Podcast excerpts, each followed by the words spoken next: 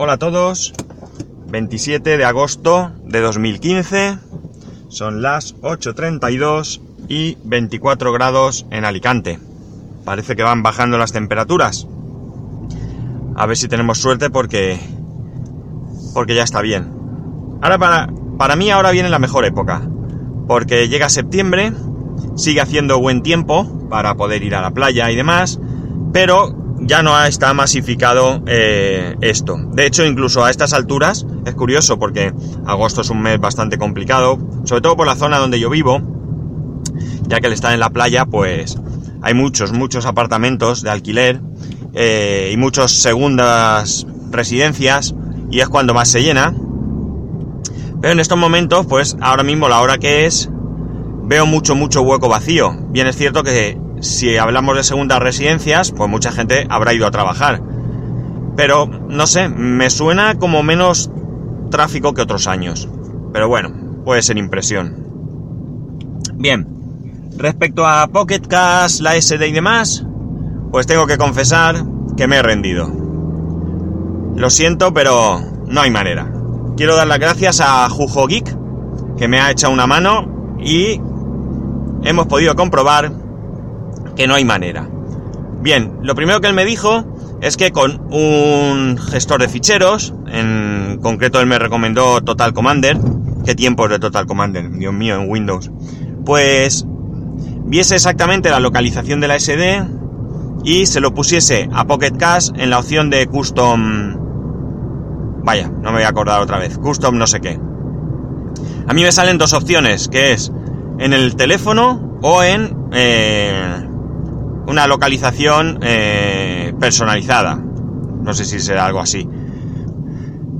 En otras opciones eh, sale una tercera, en otros móviles, perdón, o en otras tablets incluso, sale una tercera opción que sería en la SD, tal cual. Bien, pues me decía que hiciera eso. Yo así hice y entonces fui a elegir la carpeta la elegía la SD y entonces cuando le daba a aceptar me daba un error de que no existía la carpeta Pocket Casts terminado en S.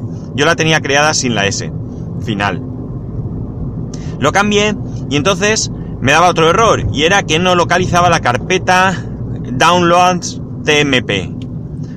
La creé dentro de Pocket Casts y ya no me daba error de la carpeta, pero me fallaban las descargas. No me descargaba absolutamente nada, todo me daba error. Eh, reinicié teléfono, eh, formateé, desinstalé, eh, Pocket Cast, volví a instalar, borré episodio, bueno, todo, todo, todo lo que en ese momento se me ocurrió y no había manera. Si yo elegía como destino de las descargas el teléfono, ningún problema. Si elegía la SD, no se descargaba absolutamente ningún capítulo. De hecho, cuando yo elegía la carpeta en la SD, me decía si quería mover un determinado fichero o los ficheros, yo le decía que sí, hacía como que lo movía, pero luego no había nada en la SD.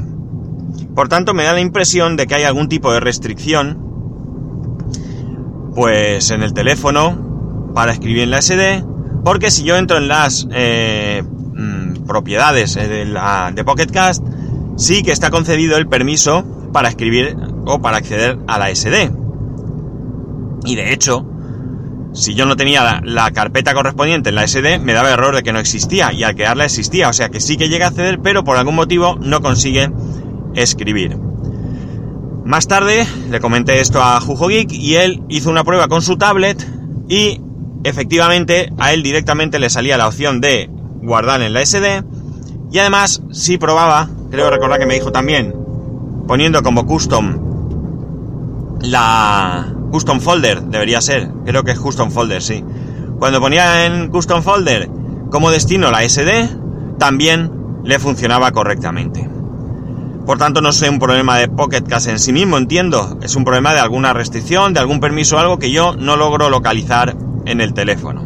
Josué de Tal me ha recomendado que pruebe con otra aplicación como Pocket Addict. Y lo voy a probar, lo voy a probar simplemente por curiosidad, pero ya he tomado una decisión con respecto a esto. Y la decisión es bien simple. Paso de Pocket Cast. y paso del teléfono. ¿Por qué?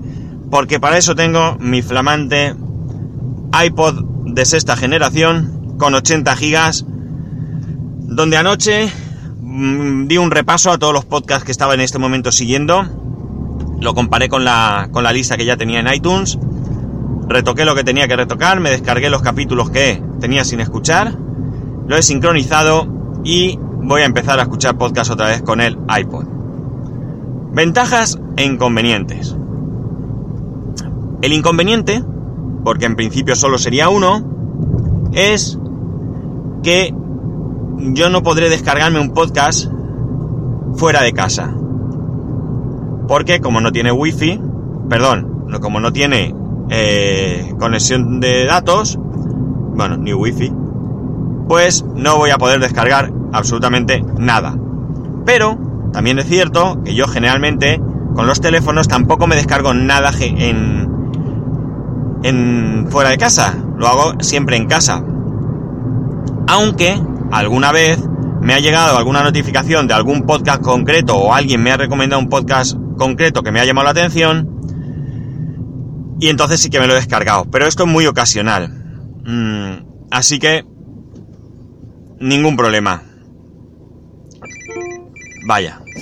Voy a, voy a hacer una pausa a ver qué quiere este que me llama. Un segundito. Bueno, lo siento. Este es un compañero que tengo, bastante mayor el hombre, que no se entera mucho. Me llama para una cosa que ya me llamó ayer o antes de ayer. Pero bueno, a lo que iba. Eh, estaba hablando del iPod, que no me puedo descargar, pero bueno, que eso es un mal menor. ¿Qué gano a, a cambio? Pues que al conectarlo al coche, eso sí, lo tengo que conectar con el cable, cosa que hago siempre, o bien con el cable de auxiliar, o bien con el iPhone ya lo hacía con el cable Lightning, en este caso es el de 30 pines, pero el coche está preparado para eh, conectarle iPod y por lo tanto algunas de las funciones las puedo manejar incluso con la voz. Y Además, cuando me llaman por teléfono, como tengo, eh, como es todo un conjunto de manos libres y multimedia y demás, pues cuando me llaman por teléfono, pausa la reproducción él solo y eh, vuelve a, ponerse en marcha cuando cuelgo. Por tanto, pues voy a tener ventajas. Todo esto que antes hacía con el iPhone, pues ahora lo haré con el iPod. Así que hoy ya tengo todos mis podcasts sin sufrir de me descargo este o este no y demás. He borrado Pocket Cast del teléfono y chimpún. Este teléfono es un teléfono muy, muy básico. Yo no se lo recomendaría a mucha gente. Yo creo que es un teléfono, para empezar es un teléfono de 69 euros, por lo tanto muy accesible. Pero es un teléfono quizás para una persona muy mayor que no tenga necesidades especiales, me refiero a que hay personas mayores que necesitan teléfonos pues con, con algún tipo de asistencia, letras muy muy grandes y demás, pero si no tienen muchos problemas y solo lo quieren para llamar, recibir llamadas, una cámara sin ninguna pretensión absoluta y mensajería, pues está bien, al igual que para adolescentes que son bastante descuidados en general con el móvil y lo pierden, se lo roban de la mochila y cosas así. Pero poco más, porque mmm, lo primero está claro que tienes 4 gigas de, de almacenamiento, pero que los puedes ampliar con una SD, pero ya veis que a mí me da problemas, solo me da en principio problemas con, con esta, con esta, con esta, con este programa, con este, con esta aplicación pero eh, yo no sé si puede haber algún otro problema. Y luego, pues bueno, la pantalla, pues si me pongo las gafas no está del todo mal, pero se nota que, que la calidad es bastante baja.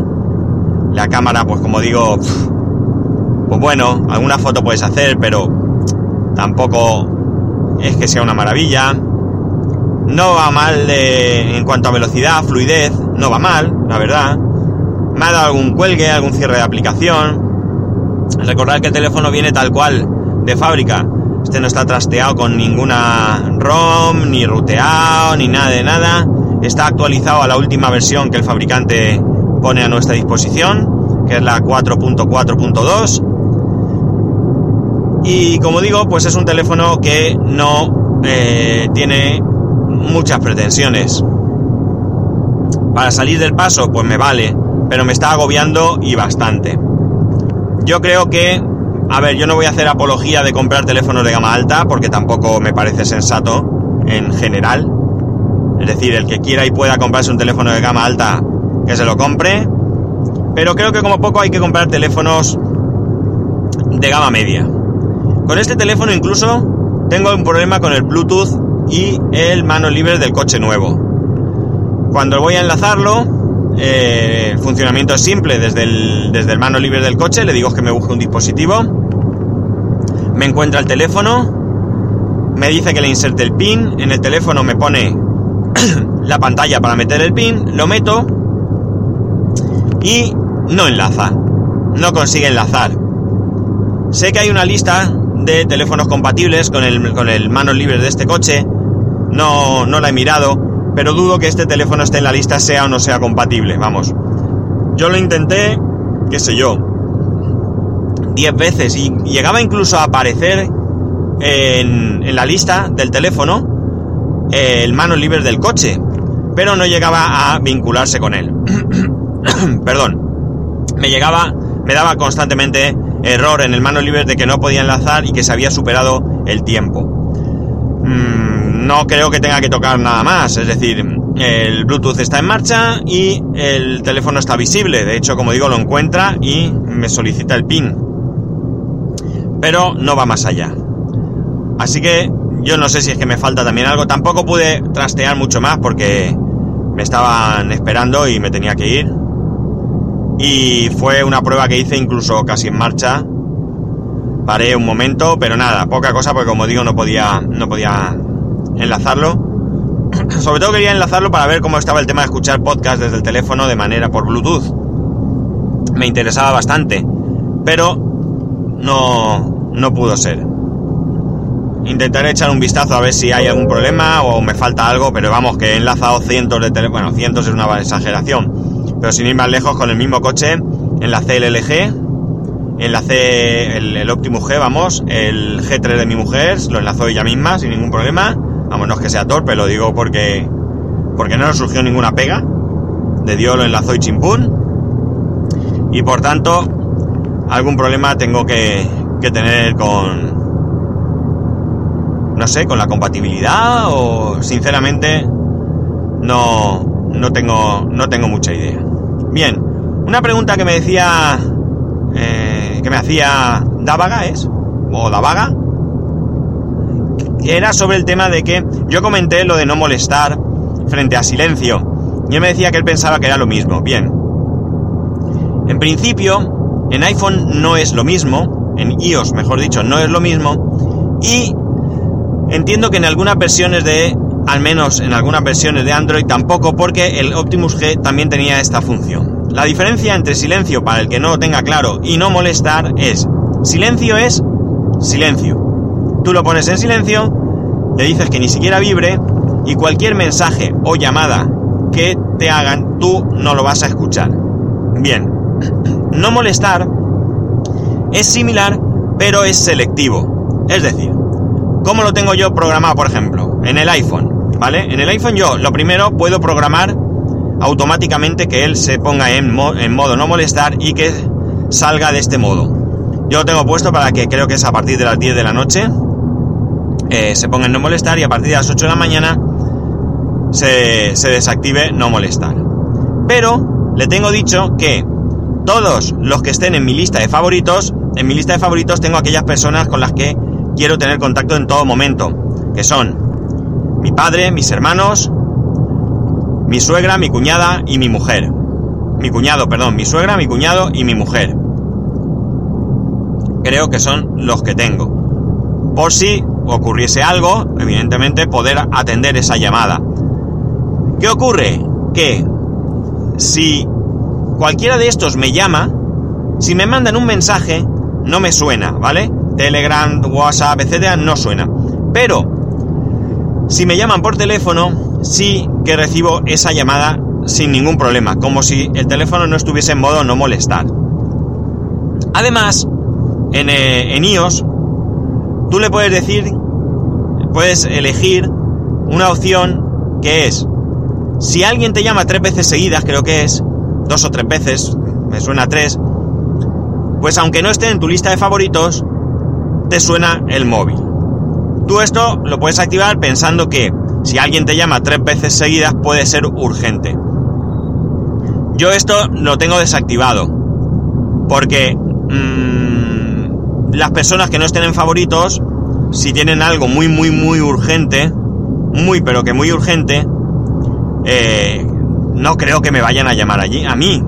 Algún problema que hayan tenido o notificarme alguna desgracia o lo que sea, pues entiendo que tampoco va a ser tan urgente quizás. Entonces yo si veo que alguien me llama, alguien conocido, pues luego le devuelvo la llamada y ya está. Porque cuando pongo yo no molestar, pues como he dicho, de manera automática por las noches. Por las noches yo no quiero que el teléfono suene, pero sí quiero que si pasa algo en mi casa o en casa de mi suegra o algo, pues poder atender esa llamada rápidamente. Esto mmm, especialmente era cuidadoso cuando vivía mi madre, porque en alguna ocasión incluso mi madre pues se levantó al baño, lo que sea de noche, se cayó, mi padre solo no podía levantarla y bueno, pues tuve que, que ir yo, pasó dos o tres veces que tuve que ir yo a, ayudarla a levantarse y demás. Y por tanto, pues no solo esto, sino pues si sucedía algo peor. Eh, y luego, pues si llega el fin de semana y me echo una siestecica con mi hijo, ¿eh? porque es caborro y no quiere dormir la siesta, está en la edad de cuatro años que la siesta es pecado, aunque le hace falta, vamos, como casi como el respirar y el comer, pues nos vamos a, a mi cama y allí nos pegamos una sobadilla y tampoco pongo el no molestar porque tampoco quiero que nos molesten. Así que esa es la diferencia entre silencio y no molestar. A mí me parece no molestar me parece muy práctico. Porque porque incluso si tú estás en una reunión o lo que sea, pues a lo mejor el modo no molestar te viene bien porque si te suena el móvil, pues es de estas personas. Puede ser que no sea una urgencia, evidentemente a mí me puede llamar mi mujer durante la mañana pues para decirme cualquier cosa o simplemente ver dónde estoy o cómo estoy o lo que sea y me puede interrumpir. Pero en ese caso quizás a lo mejor pues ya puedes tú valorar si poner silencio o no molestar. Yo ya digo, no molestar para mí es una función muy muy muy buena que este teléfono no tiene. O por lo menos yo no la he visto, vamos. Se pueden hacer perfiles de audio, pero no, no parece que permitan mucho juego. Así que nada. Y escuchar el último, creo, capítulo de Camello Geek que me hace una parodia. Venga, que así nos reímos un rato, que estaba el hombre inspirado. Y... Y nos reímos todos. Y ya está, creo que ya está. Ah, bueno, lo último, una mención a... A Erika Betancourt que me... Eh, se acordó de mí ayer, vaya tela por lo que me voy a hacer famoso, le dije o algo así, le contesté en Twitter, porque dice que estaba viendo un programa de televisión y se acordó de mí porque alguien se ve que tosía. y mira, bueno, pues nada, si me hago famoso por toser, ¿qué queréis que os diga? Quizás algún día grabe un disco de toses. Hay quien graba discos en sus canciones, grupos, demás, eh, hay quien actúa, hay quien, yo qué sé, pues yo, disco de toses. Hala, si alguna vez lo grabo, si algún productor está interesado, ya sabe que para poneros en contacto conmigo o él ponerse en contacto conmigo, lo podéis hacer a través de Twitter y Telegram en arroba spascual y a través del correo electrónico en spascual arroba spascual.es. Un saludo y nos escuchamos mañana.